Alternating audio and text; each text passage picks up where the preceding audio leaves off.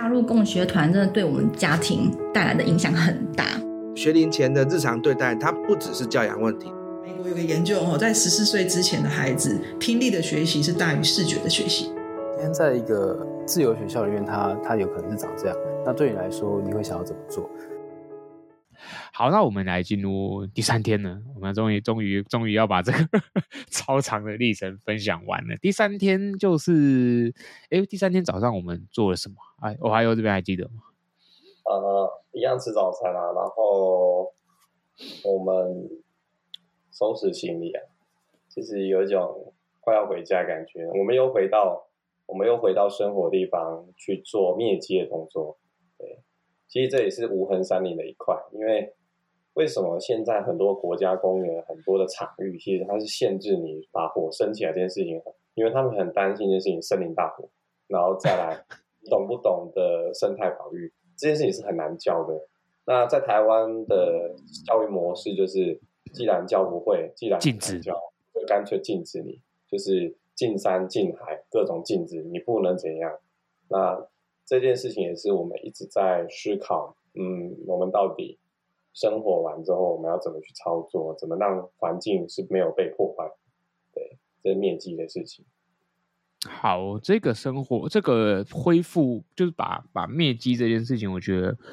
当天我觉得感受也是蛮深的。就是我有我觉得大家都听过，应该多多少少听众朋友都，如果是成人的话，应该都听过无痕山林啊。它也不是很新的概念的，其实早也已经很多年下来，大家都一直在推嘛。然后我们。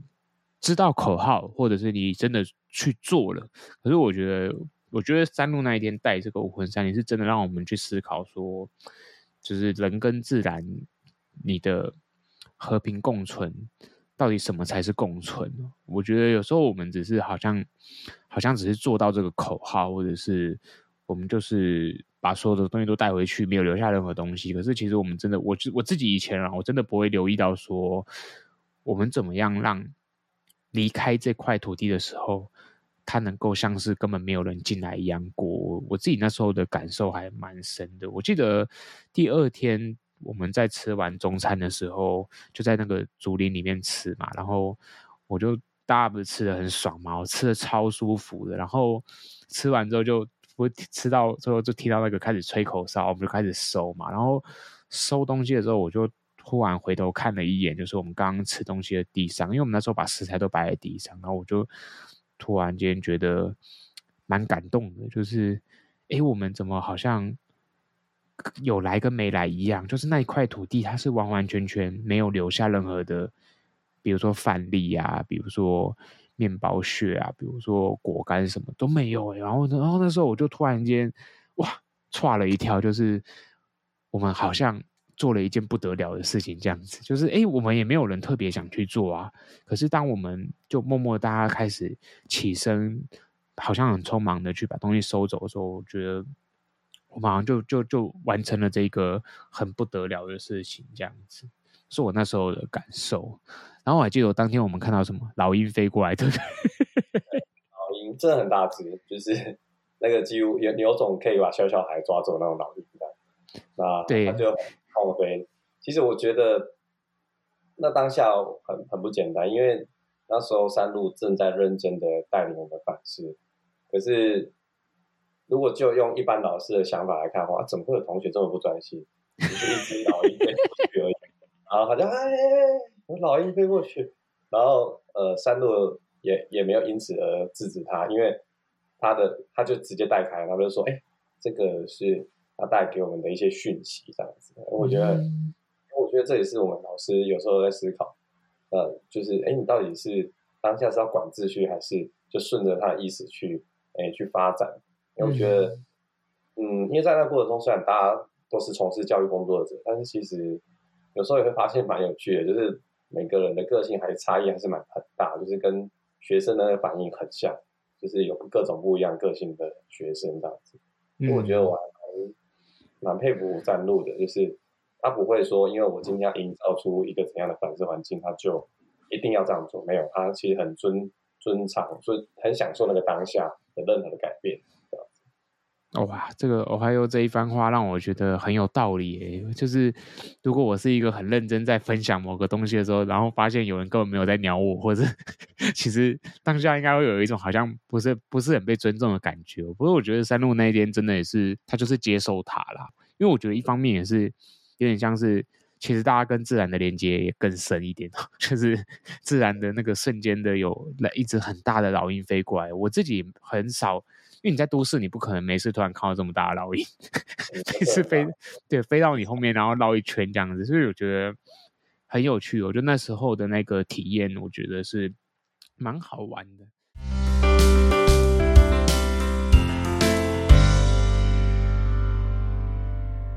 我记得我们就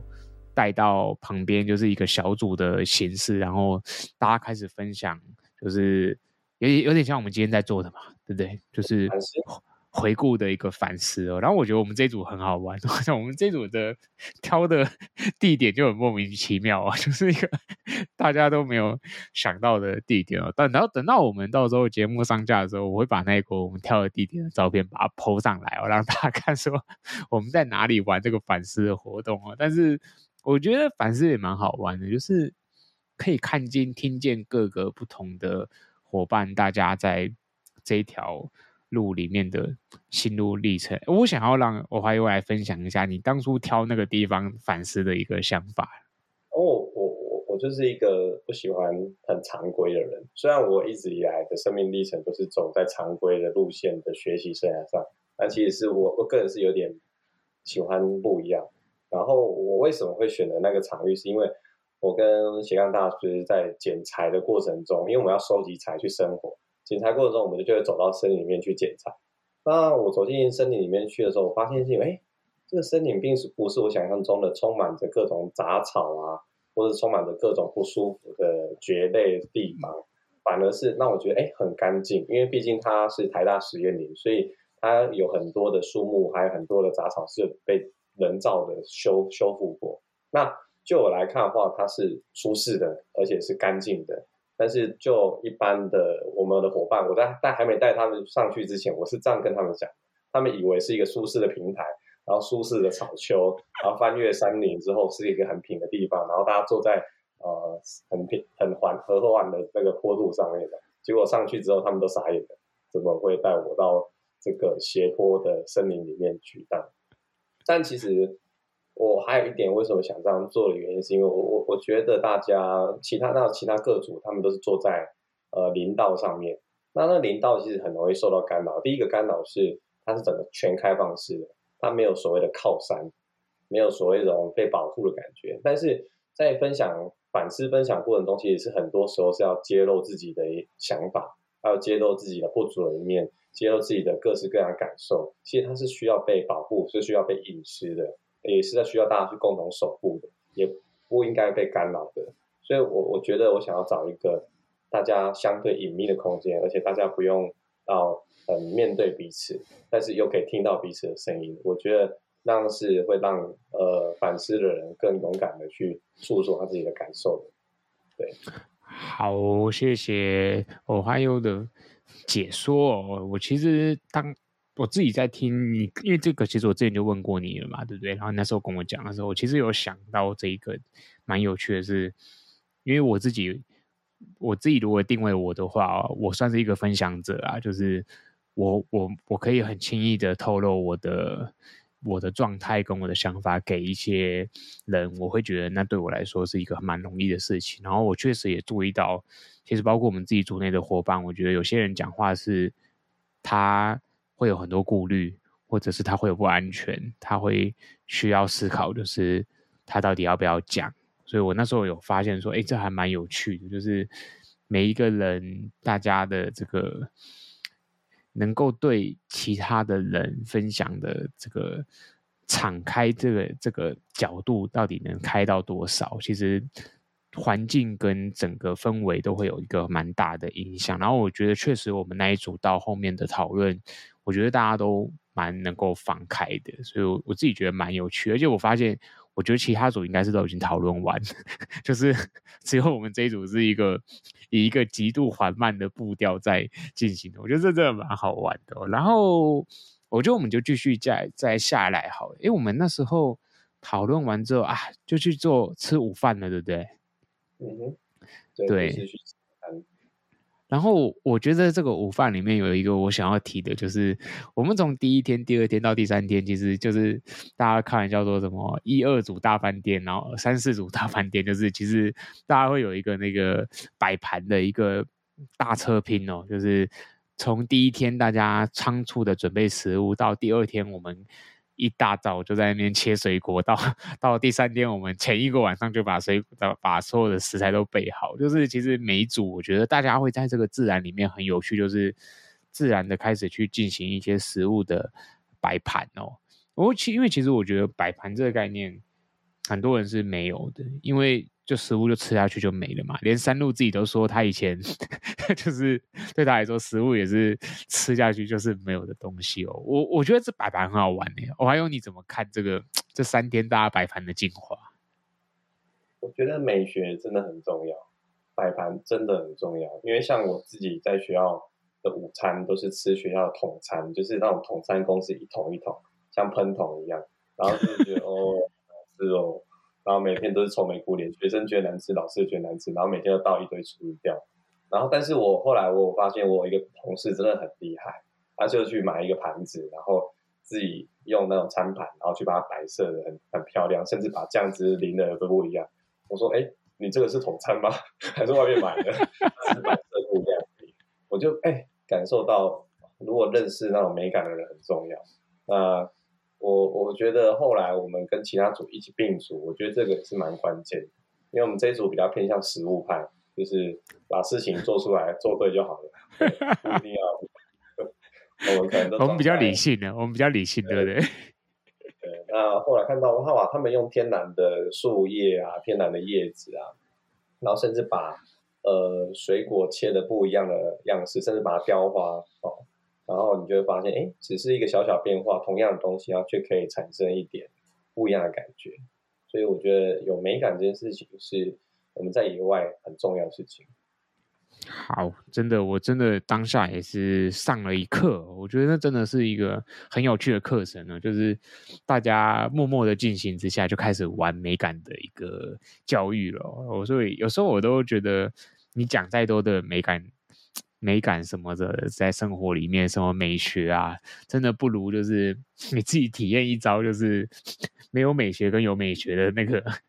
在吃上面就可以做出很大的变化。当然，在其他很多的东西里面，你也可以感受说，哎，有美学的时候做起来的感觉是怎么样。就是我自己觉得蛮好玩的是，我觉得追求美这件事情，其实是人在一个舒适的情况下面，他自然会去。会去会去探索的一个本质啊，就是我自己的感觉啦。就是如果说那个环境是你觉得非常的舒服的，其实你自然会想要可能想要把东西弄得更舒适一点，弄得更让你看起来舒服一点。这是我当下那时候在看大家在做食物的时候，我真的觉得很有趣。就是是不是因为大家就是觉得很嗯蛮舒服的，所以就更想要把把这些食材好好的对待，让他们排出一些不同的形状，这样子。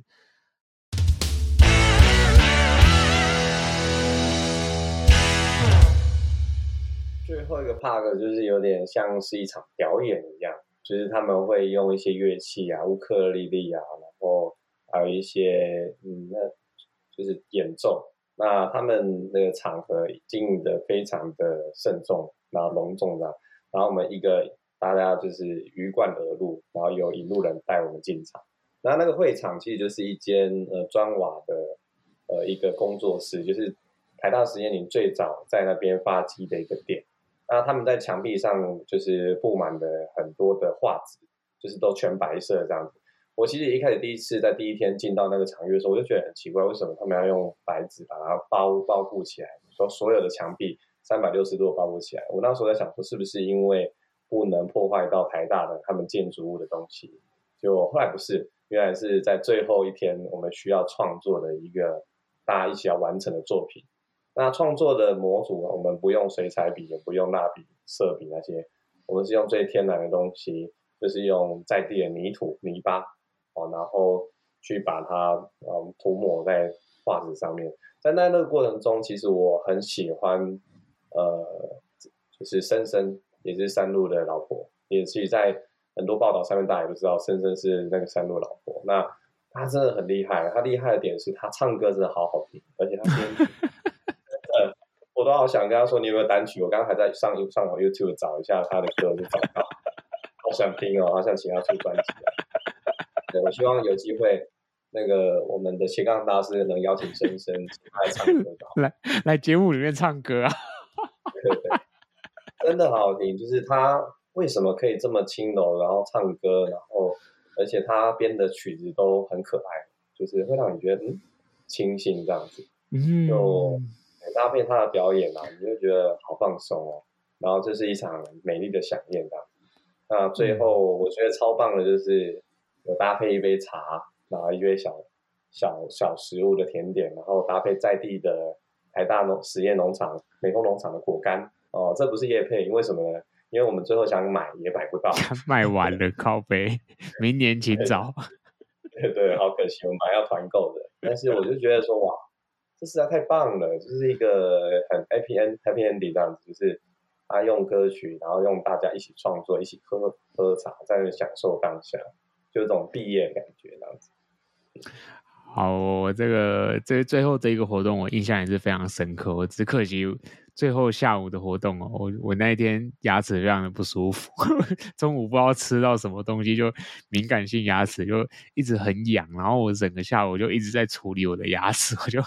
一边听着这个活动，然后一边在讲说，我到底要怎么止住它。然后后来发了果干什么的，然后我就在那边很认真的。一直用用那个不舒服的牙齿去咬果干，看能不能止住这个 牙齿不适哦。但是最后这个活动我觉得真的很特别，就是我觉得我那时候我有猜到它的形式，然后我也有猜到它要干嘛，所以惊喜感惊喜感对我来说稍微是还好，但是我确实也也觉得哇，他们的那个。火凤凰也是我们的领队，他他在他是在讲话，然后森森在跳舞的时候，我真的觉得哇，他们真的是一群，我觉得包括山路自己也是，就是他们在这个下午的整个活动里面，我觉得他们每一个人都超享受的，就是山路在那边打那个鼓啊，然后在旁边哼那个歌啊，就觉得怎么这么去哦啊，超级超级 chill，对，这就是你当下你会觉得说，喂，这一群人其实。就算我们都不在那里，我觉得他们也一样会这么享受。就是对他们来说，就是那一整个仪式，那一整个最后一个 part，就是他们的即兴创作。然后你也说不上什么安排，我觉得他们就是让那让那个空间里面就是自然的去去大家去发生这样子的一个共舞。然后我们最后就算是结束了所有的行程嘛，然后我们最后就离开了，离开离开了，准备离开梅峰，然后到活动的结尾，哇！超级长的，我们这样子回顾下来，一个半小时就去了。但是我们还有设一些额外的主题啦。我觉得另外两个问题，我们就简简单单的再做一个节目的收尾收敛好了。因为其实我还有，我觉得听众朋友听到这边应该就已经。很精彩了，就是一定会想说啊，这么棒的活动，我们怎么没有机会参加呢？对，以后你就是关注正大的实验教育的网站，然后会公中心会有每年可能都会办一些这样子有趣的活动。那最后这边我想要来额外请我们 Ohio 去稍微再再想要好奇他的，就是说，因为他作为一个童军的老师啊，你自己在学校里面，在公立学校里面教童军嘛，对不对？你我蛮好奇你自己。还记得说你以前最早你跟自然有一个很深刻的连接，开始让你会走上登山啊这些户外活动的是什么时候吗？嗯，是哪一个时间点你还记得吗？或者说是都几岁的时候？嗯，其实我是虽然我工作在板桥，在台新北市，在都市，但实际上我其实从小都在十七岁、十八岁以前一直都住在乡下，住在。嘉义的梅山，那我的家人其实，在小时候其实就会带我们去走一些登山的步道，但那些登山步道其实都是相对的安全，相对的休闲，但其实对我的生命历程来说的话，那是都是我身体的一个回忆。那我们小时候就家人就是假日就是会去走一些小步道，但是我从来没有想过一件事情，哇，我到读到研究所，竟然还有机会可以去教别人登山，而且是在公立学校里面做这件事情。因为我从小真的没有上过童军课，因为我们以前童军课表题是童军课，实际上都在上国英数，对，更不可能有这些的活动课程。我们只是想着一件事情，我们要翻身，我们要用力去读书，然后才能去改变自己这样。所以我其实还蛮羡慕在大都会的学校，像这五都的六都的学校，其实他们都有一些资源可以聘像我这样的老师进到公立学校去操作。所以我第一次又开始去开展，甚至敢带学生去爬山这件事情，是我第一次在谢志茂老师，就是师大谢志茂老师，他现在已经退休了。那他带我去爬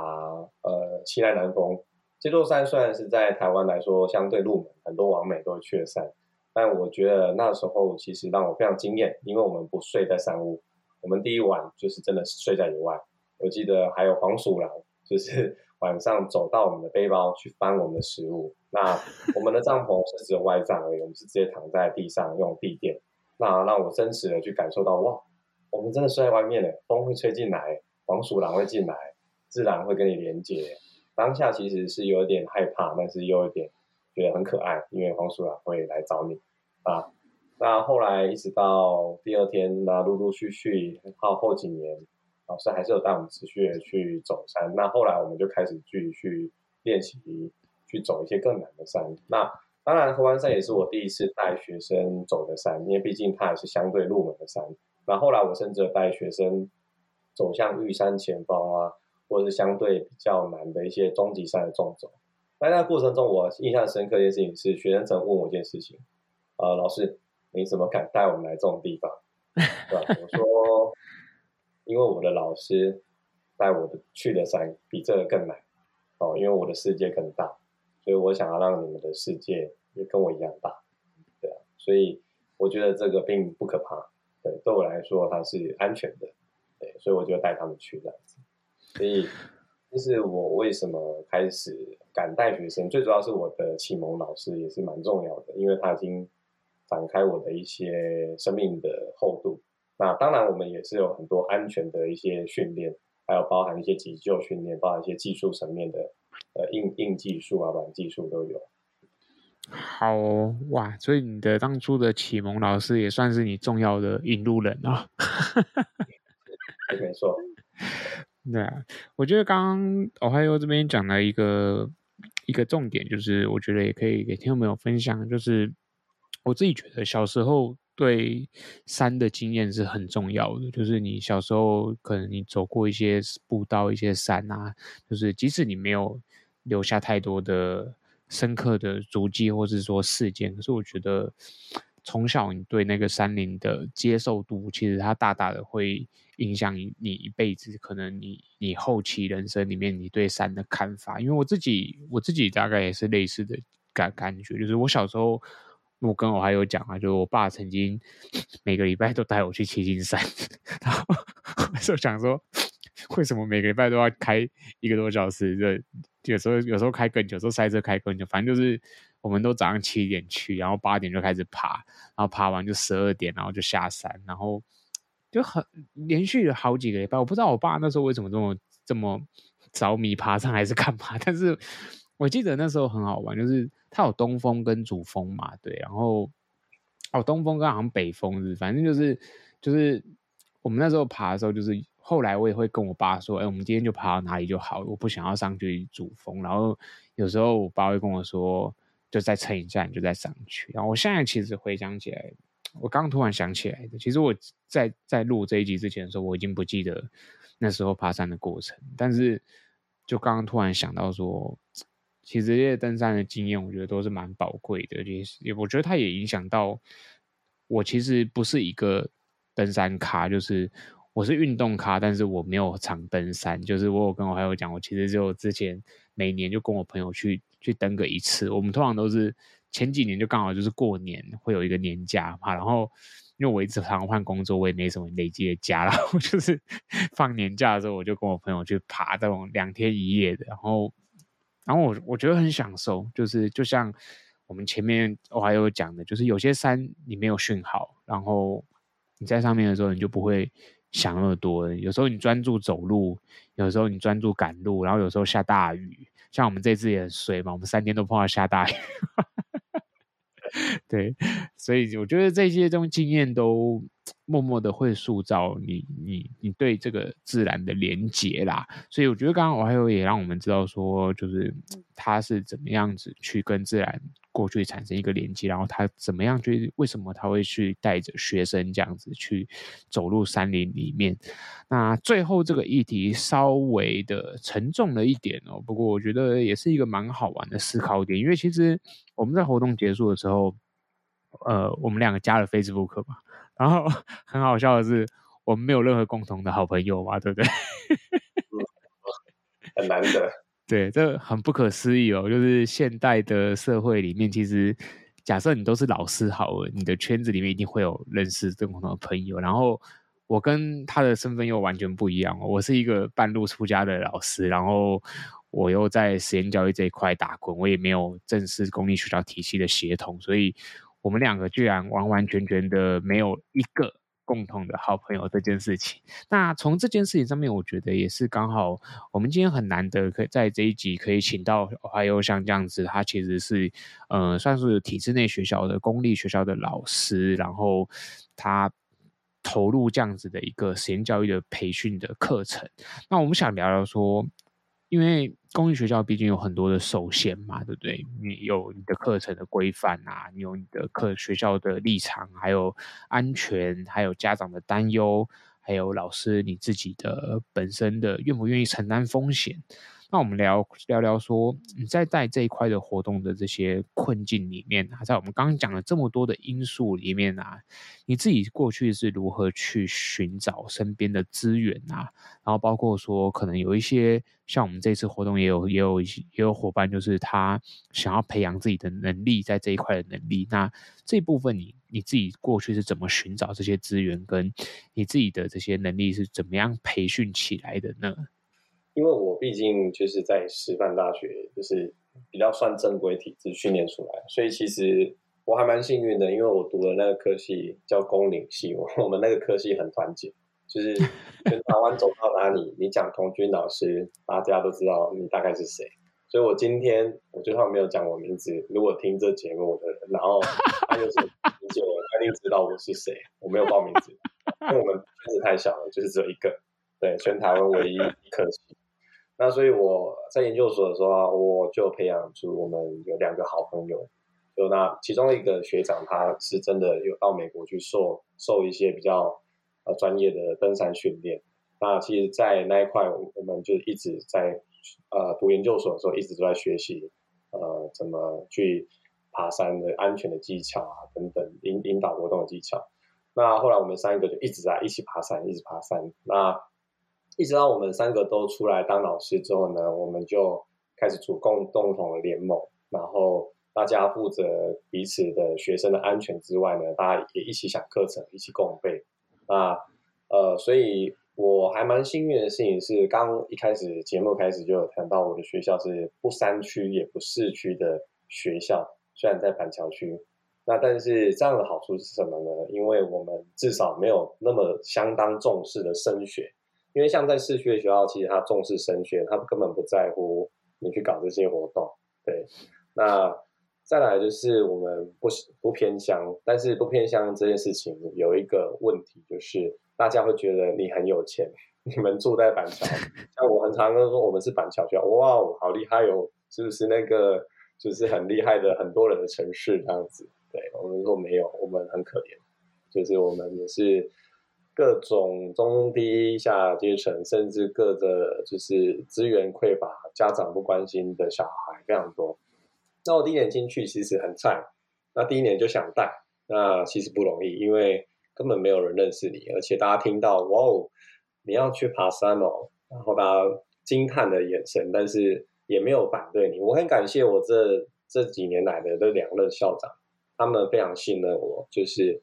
也没有任何反对的意见，但是我深信一件事情，只要他不反对，其实对我来说就是一种支持。虽然他没有给我任何的资源经费，但是我都很感谢他们，那也感谢他们相信我。那我也确实的把学生照顾得蛮好的。当然，我先从模仿开始做起，先从有经验的学校，然后我就跟着他们活动，带着一两个学生，然后甚至一开始连游览车包车经费都没有，就带着学生搭捷运、转公车，各种转车的方式，然后就到山里去。也是一开始先从七星山啊，或者是学校附近的山开始爬。那我觉得这正向吸引力蛮重要的，因为。我不排斥任何人来协助我，只要他是愿意正向帮助我们。那后来有一些家长，我觉得蛮棒的，他们就是因为也有登山的专长方面，那他们也主动有意愿的来协助我。那刚好他们的的孙子啊的儿的小孩也刚好都在我们的团队里面，那他他们也很感谢我，因为他们借由这个过程中，呃，就是培养他们跟亲子互动的关系，然后培养出他们子。呃，孙子跟阿公的关系，因为平常在家里，他们觉得，嗯，我我就想要玩我的手机啊，我阿公可以教我什么？阿公跟我是不一样啊，爸妈可以教我什么？我们是有代沟的。那在这个登山过程中，哎，他们就促进他们互动的可能，然后甚至让他们觉得，哎，其实我阿公很厉害，他可以帮助我们的团队就是去成长。那我觉得，我觉得他们也很感谢我，因为。他们很少有这样的机会，就是跨世代，就是的去做沟通。然后我觉得甚甚至很感动的事情是，现在他们的小孩都已经毕业了，甚至读大学的，然后他们一样跟着我在做这些事情，我就觉得啊，好棒哦！就是有社区的经营。那当然，现在已经带了第五年、第六年，我我已经不是在从事上的义务的帮忙。我我相信一件事情，所有的专业一定是要一定的付出和收获。所以我相信他们也花了很多时间在做进行培训，包括我自己在做一些相关的野外急救训练。我曾经第一次训练我自费哦，就是我那时候也刚出来没没什么存款，那我就自费去参加野外急救训练，九天的训练花了两万八千九。那很多朋友说啊，你疯了吗？这有公费吗？这有公假吗？没有公费，没有公假，没有公文，没有公派带，全部都是要自己请假，然后利用寒暑假去受训。但经过这些训练之后，我也认识了更多朋友，因为也因为会自费参加这些训练的人，他们其实的一些自学能力啊，包含对于活动的热衷度就会更高。其实我就认识到更疯狂的人。那我很感谢我这次其实有办法去参加这营队，也就是因为在那个急救训练里面遇到一样跟我是同军老师，但是他是啊、山路就是一个疯狂的引路人的徒。徒弟这样子，对，那当然他就是带，也是让我这次可以就是进到这个研习，我觉得真的很不错，因为我觉得我看到不一样的东西。那至于说要怎么找资源，其实，在公立学校其实最重要就是写计划，就是你去写计划，然后投到国教署啊，投到教育部去，他们觉得可以，然后他就会把经费核给你。而且我我觉得现在还蛮幸运的事情是。现在现任的教育部长刚好是我们户外教育的起草人，当时候他在当国教院院长的时候，他就是撰写户外教育宣言的人，所以他现在非常多的资源已经投入在户外教育，已经跟早期我们听到啊，户外教育是户外教学吗？去剑湖山吗？去义大世界吗？已经是不一样。你如果是写说你要去剑湖山、义大世界，他就直接打枪你。对，你要写出你的理念啊，要写出你很多的东西，那就刚好。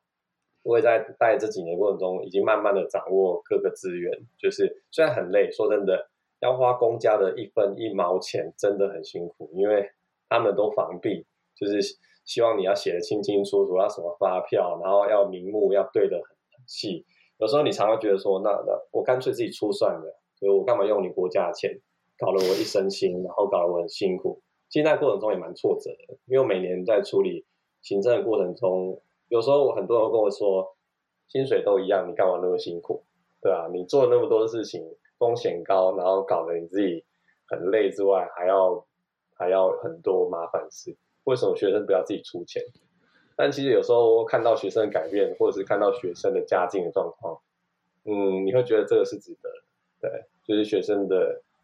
的家庭条件真的就没办法。那企业。你做赞助我们嘛，也不容易，因为我们真的就是不三不四的学校，因为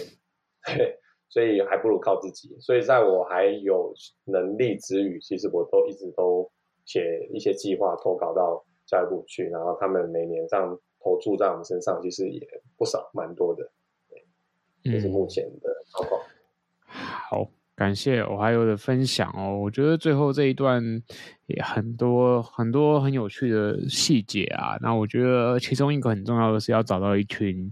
志同道合的朋友，是一个一群伙伴一起做这件事情。那我觉得这还是一个，就是我觉得不论是在公立学校或是在实验教育学校里面，打群架都是一个 很重要的事。就是你一个人。力量是很有限的啦，就是这是我我自己在实验教育这个圈子里面，我的感受更深的，就是因为这个圈子其实比公立学校还要更狭隘嘛，就是实验教育其实是更少人在致力于在努力的。然后我觉得这个圈子也是这样，就是想要干大事，想要做好事，想要 做有信念的事很重要，没错。可是我觉得怎么样找到一群伙伴？我觉得大家也不用担心，你找不到，一定会有跟你一样怪的人，就是这个社会不会缺，就是跟你相同的人，你一定会找到的。就像我们在山区里面。我们也看到很多人变成很好的朋友啊，聊天聊的聊到天南地北的，还把还有还有伙伴就是聊一聊吧，把我的那个腰果都吃到快没有的啊，就是各各式各样的。我觉得就是真的，大家在这个过程里面要记得，就是伙伴很重要，然后写计划也很重要，对，要会写计划，要经费，对，然后其他的我觉得真的。很多很多的东西就是顺其自然啊，你去做一个你觉得是正确的事情，我们真的能够帮助到人，我觉得还是教师这个圈子里面，嗯，我相信我以前其实我不知道我还有没有感受到，其实我本来是很讨厌公立公立学校老师的人，但是其实我的成长过程里面，学校老师并没有愧对我，因为。我我也有几个很棒的老师，他影响我很多，然后让我让我想要走上同一条路。可是我就是我我就是走在一个很极端的那个 右派左派的极端路线上面。我以前非常的不喜欢公立学校的那一套系统，可是我慢慢发现说，公立学校还有很多像你这样子的老师，就是也有很多老师很努力，所以慢慢的我就有很大的改观，然后发现说，哎，其实。实验学校跟体制学校，现在我们讲体制外、体制内，其实都在体制内了啦。但是我觉得有一天他们终究会走在一起的，就是实验学校跟公立学校，他们其实正在靠拢，因为彼此都在寻找对方的优点嘛，对啊。所以其实我觉得这几年已经可以看到公立学校的改变，包括说一零八课纲的一个。新的一个很大的冲击，其实我觉得他很多的精神就是在借鉴实验教育里面过去这几年、过去这十年来的发展嘛，所以他其实更提倡所谓自主学习，然后还有很多的重视你的学习思考这一块。当然，两套系统还是有所不同啦。不过在我们今天这个登山的主题上面，我觉得真的也。很高兴可以请到 Ohio 来到我们节目，我觉得你刚刚那一段我真的觉得很经典哦。我们都不需要公开你的名字，如果你这个圈子有人听到，一定知道你是谁。好，我们现在的时间是晚上的十二点要五十分了，我不得不说，你已经是好像已经是我录到最晚的一次了。我之前好像有一次录到十二点半吧，对。不过我觉得我们今天真的算聊得蛮。开心的，我们回顾这一个课程。哎，我要到时候我要把我们这一集我要传给山路他们去听。可以啊，可以啊，OK 的。对啊，一定。对啊，我到时候传到群组上面，一定很好玩。我因为你知道我最近没有库存的，所以我下礼拜就会上架，我就分上下两集，然后我就可以度过两个礼拜这样子。然后我真的不知道要做什么。对，我最近最近那个。枯竭中哦，我就对节目的灵感。我我这边很多有趣的可以介绍给你。好啊，好啊，好啊！如果你有一些朋友，欢迎介绍我任何主题，我都很 OK。我就是只要是教育这个蛮好玩的圈子，我觉得什么样的东西都值得推推广出去。